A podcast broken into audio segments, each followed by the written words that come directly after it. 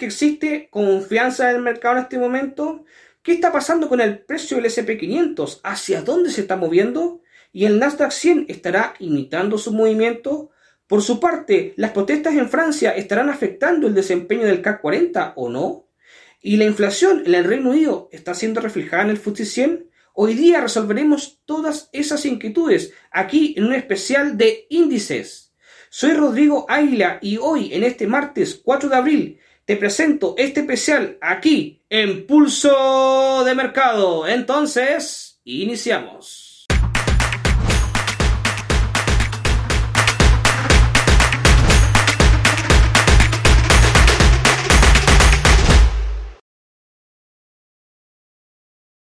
Antes de continuar, te recuerdo que todo el contenido que encontrarás en este canal es solamente de carácter educativo y que los resultados pasados de ninguna manera podrán garantizar resultados futuros.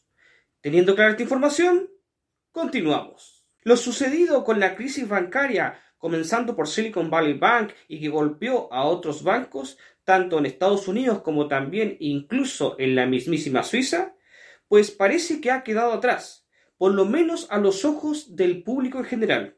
Sin embargo, los analistas y expertos no están tranquilos y siguen monitoreando la situación, atentos ante cualquier efecto que podría venir como rebote de la situación bancaria que puso en jaque nuevamente a todo el sistema, comenzando por el mismísimo Estados Unidos. Iremos analizando y estaremos muy atentos si sucede algún efecto adverso. Esperemos que no, esperemos que realmente no haya pasado más que un susto se haya solucionado y el mundo siga para adelante. Por otra parte, han detenido al fundador, creador, a este hombre coreano famoso por Terra y Terra Luna, ¿no? Así que bueno, finalmente él indicaba que no estaba prófugo, estaba pues mandando señuelos para que no sea detectado. Finalmente fue detenido y puesto a disposición de la justicia.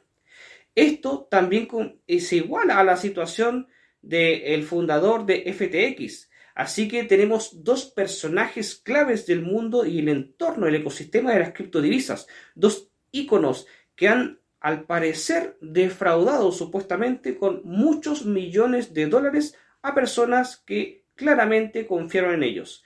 Vamos a ver cómo aplica la justicia, cuáles serán los cargos que realmente se le van a imputar y si se les va a sentenciar o no, y qué penas en el caso eventual de que finalmente fallen una sentencia contra ellos, se les aplique. Esperemos que esto sea realmente ejemplar, ya que el mundo de las criptodivisas todavía está en pañales, se está desarrollando, está en un proceso de crecimiento. Claro, quizás muy rápido, tan rápido que da espacio para que personas con malas intenciones terminen engañando en un entorno muy complejo donde la tecnología y las finanzas pasan a ser uno. Sin embargo, la velocidad de comprensión de la mayoría de las personas no está al mismo nivel y esto se presta para que personas con un poquito de conocimiento, pero con mucha malicia, entren a engañar a otros.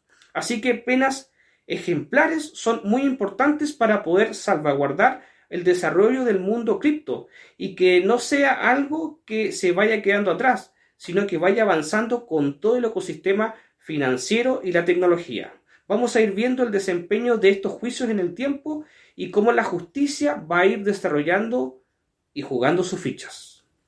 Esta semana tendremos cifras importantes en Europa, así que los mercados están muy cautelosos al respecto. Vamos a analizar varios de los índices europeos en esta edición especial de Pulso de Mercado. Por lo pronto, vamos a ir a nuestro índice de referencia, hablando del Standard Poor's 500, que muestra el reflejo del mercado actualmente, con muchas dudas, no sabe para dónde ir. Algunos analistas empujan el precio incluso pensando en los 2.500 puntos. Y otros, los más optimistas, dicen que va a superar, romper los 4.000 para ir a buscar los 5.000 y mucho más allá. Por lo pronto nosotros vamos a ver directamente el gráfico del estándar por 500, qué viene haciendo, dónde está, eh, en esta operativa de rango que vimos la semana pasada o tal vez no, pues vamos a verlo a continuación. No hay reflejo más fiable de la situación y confianza del mercado que los pueden estar mostrando el SP500. El SP500 es el fiel reflejo de ello. Bueno, Como había dibujado anteriormente, estamos en una zona de rango. Lo había dibujado con este rectángulo con, de color de bordes blancos, ¿no? Y seguimos ahí. Efectivamente, eh, para quienes gustan operar en rango, esto da una excelente oportunidad. Para quienes operan tendencias, por supuesto, aquí no hay nada que hacer en este momento, porque el precio está indeciso, no sabe hacia dónde realmente dirigirse finalmente. Estamos justamente cerca del borde superior del rango, por tanto es una situación peligrosa si queremos tomar una posición de compra, pero puede ser muy atractiva si consideras una posición de, venta, digamos, volviendo al rango, ¿no? Tocando, buscando la zona inferior de este rango. Así que podría ser una zona interesante si consideras que el ratio riesgo-beneficio te puede compensar, ¿ya? Y te da por lo menos 1 a 2,5 veces. Así que la verdad es que no es una mala decisión, no sería bastante, no sería malo para, para nada. Por otra parte, si vuelve a bajar el precio y te encuentras con el rango inferior, podrías repetir la operación, pero esa vez para compra. Analizaremos el SP500 la próxima semana y veremos cómo se desempeña en la zona de rango. Personalmente estoy en deuda, en deuda con el Nasdaq 100. Este índice, que es el índice referente a las compañías más tecnológicas más grandes de Estados Unidos, pues lo, he ido postergando en las últimas semanas, no lo he analizado aquí en Pulso de Mercado. Así que es por ello que lo tenemos de vuelta, un importante índice, que algunos lo toman de referencia y otros también lo operan, tanto en el mercado de futuros o CFD sobre futuros. Así que Vamos a ver cómo se está desempeñando. ¿Será que se está pareciendo en su comportamiento al Standard por 500 y está trabajando en rango? ¿O será que tiene otra clase de movimiento? Pues bueno, vamos a sacarnos esa duda directamente a continuación. A nivel gráfico podemos ver así globalmente de muy largo plazo, pues un gráfico muy limpio. El rompimiento del canal bajista está claramente definido. Estamos en una posición alcista, donde tirando una línea de tendencia nueva de color blanco, podemos ver que el precio se sostiene sobre esta línea de tendencia marcando un nuevo mínimo mayor al anterior, estableciendo una tendencia claramente alcista dentro de un canal. Así que, ¿qué está haciendo el precio? El precio está subiendo, como podemos ver en los últimos días, con vista de velas diarias, el impulso es claro, es totalmente alcista. A diferencia del Standard Poor's 500, el Nasdaq está mostrando una fortaleza y claridad hacia la recuperación de su precio y tal vez, ¿por qué no?, ir a buscar reencontrarse con los máximos históricos que había tenido, por supuesto. Eh, podemos ver ahí en el cruce eh, dibujo con una, eh, digamos, con un círculo amarillo, primero el cruce del el MACD y que coincide con el cruce de medias y justamente donde se afirma el precio dentro de la línea de tendencia para dirigirse el alza. Es decir, todo está muy claro de ver. Si queremos tomar una posición un, poquito más de largo plazo, estamos viendo gráficos diarios, tenemos que considerar un ratio riesgo-beneficio que sea interesante y podemos encontrar fácilmente un ratio riesgo-beneficio 1 a 2,5 tranquilamente. Vale la pena, la verdad, considerando esto. Por supuesto, esto no es una decisión de inversión y deberás correr tu propio riesgo en caso de tomarlo. Alemania, después de un año 2022 muy complejo, hoy día está tratando de salir adelante. Sin embargo, las cosas no son como antes de 2022. Están muy complejas en toda la industria y la ciudadanía lo está viendo. La economía alemana pasa por un momento no fácil. Los costos energéticos han pasado factura no solamente al público de a pie, sino que también a toda la industria, afectando a nivel global la economía. Pero bueno, vamos a ver el gráfico del DAX alemán, el índice que muchos de ustedes gustan operar. Hay muchos scalpers especializados incluso en DAX alemán y traders intermediarios. Así que vamos a hacer un análisis de cómo está la situación de este índice alemán. Vamos a ello. El DAX en sí es un índice bastante noble, con movimientos bastante pronunciados. Eh, a largo plazo, que es nuestra vista, eh, vemos que eh, tenemos una, estamos dentro de una tendencia alcista, de muy largo plazo, por supuesto. Esto lo marco ahí con esa flecha de color amarilla para que no, no olvidarlo. Sin embargo, si todavía no queda muy claro, vamos a hacer un ejercicio más interesante. Vamos a clonar nuestra línea de tendencia de color blanco para marcar justamente cuál es el rango, cuál es el canal alcista. Y ahí podemos ver ese canal alcista pues muy muy claro. Esto también nos sirve para poder definir cuáles podrían ser eh, los, los máximos puntos donde podemos ir a estirar o podemos esperar que el peso llegue. En esta ocasión el precio está, eh, viene con una fuerza pronunciada alcista. eh, muy clara a pesar de la situación compleja alemana. Al igual que otros índices, se salió del canal bajista de largo plazo y está en, este, esta zona alcista. Sin embargo, el precio se encuentra bastante cerca del límite superior del canal, lo cual eh, nos pone en una situación bastante riesgosa si queremos tomar una posición de compra. Así que hay que analizarlo con bastante cuidado en caso de considerar esta posición. Em, ¿Qué podría ser bastante interesante, por ejemplo? Mm, a ver, sería quizá bastante interesante considerar esperar que, a lo que haga el precio y tomar quizá una posición de corrección, incluso es decir, vender, convertirnos en, en, osos, literalmente. Obviamente no abusando porque el, el, DAX la verdad que tiene un comportamiento bastante bueno y como podemos ver, claramente a largo plazo estamos dentro de un canal alcista. Eh, ahí dibujo con una línea de color, una fecha de color amarilla, lo que yo creo que podría ser una posibilidad que el precio, que el precio llegue, toque con este, con este borde, digamos, superior del canal, choque, vuelva a corregir y vuelva a subir. Esto, por supuesto, estamos viendo velas diarias, así que esto es de muy largo plazo, esto no va a suceder de aquí a mañana. Yo, em, la verdad que no te recomendaría entrar en este momento en el DAX. Sin embargo, acá dibujo o coloco más bien un cuadro de ratio riesgo-beneficio en caso de que esperes que el peso llegue, toque, si toca y empiezas a ver que empieza a rebotar hacia abajo, empieza a caer, podría ser una muy buena oportunidad para irte a la venta. Analizaremos este índice más adelante. No hace mucho tiempo atrás, lo comentábamos aquí en Pulso de Mercado, había asumido un nuevo primer ministro en el Reino Unido. Se trata de Rishi Sunak. Este hombre millonario de ascendencia de la India pues tiene la gran responsabilidad de atacar los problemas económicos que actualmente sufre el reinado. Principalmente el gran dolor de cabeza, tanto para Sunak como para la población en general de Gran Bretaña, es la inflación. La inflación ha estado pegando muy fuerte en el reinado y ha sido algo que no han podido superar hasta ahora.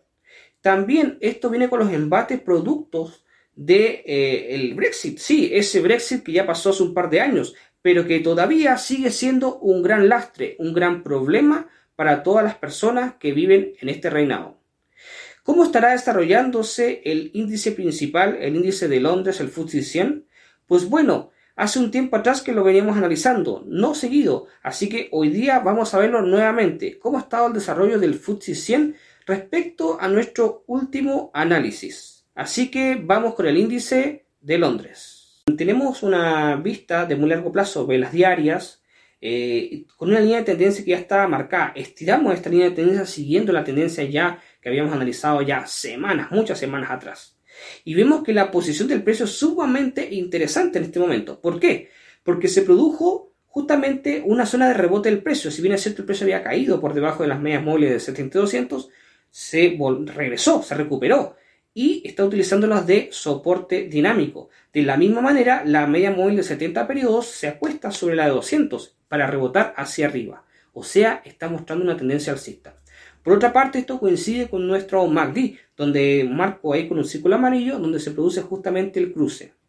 Y coincide con, de nuevo, el precio se eh, entra en este canal, un canal alcista histórico que vemos desde ya hace bastante tiempo, y por lo que nos da una confianza de poder tomar, por ejemplo, o considerar la toma de una posición al alza.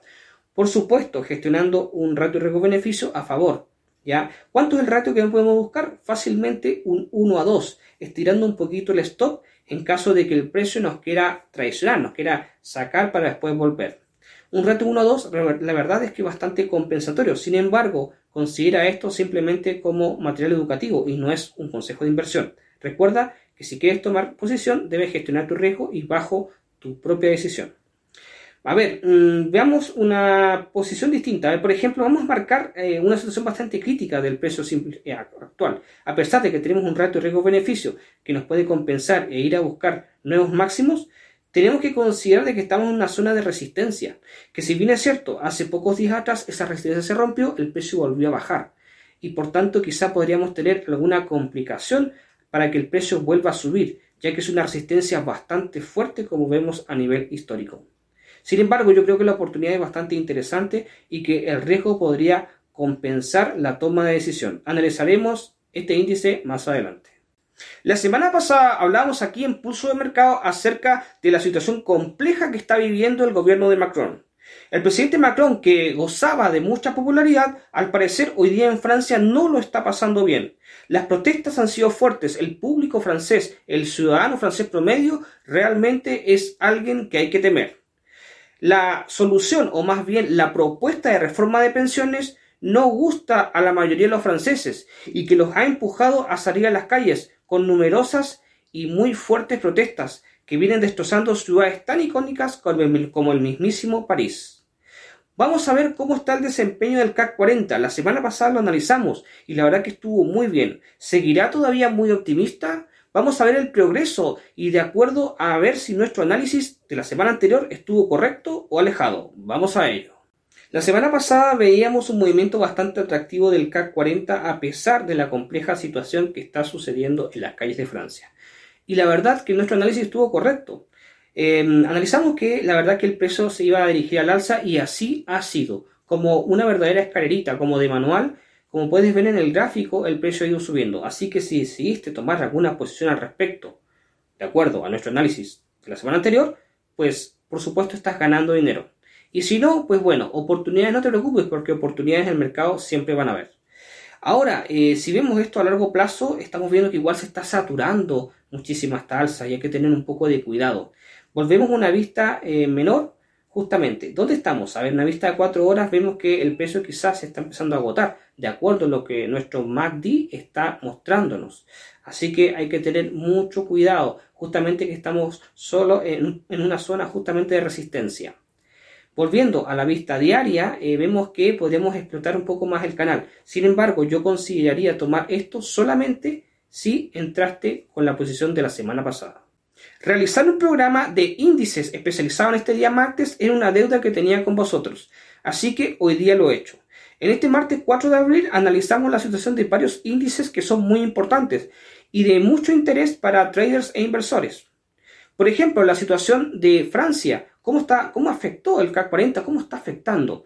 La inflación en, el Reino Unido eh, y eso reflejado en el FTSE 100. Mm, la situación bancaria sucedía hace pocos días atrás. ¿Cómo está afectando la confianza del Standard Poor's 500? La gran ola de despidos en el entorno tecnológico en Silicon Valley, en el caso del Nasdaq 100. Todas estas visiones y sumados a ellas nos pueden dar una visión mucho más global de la situación económica y también del comportamiento de los mercados para la toma de mejores decisiones.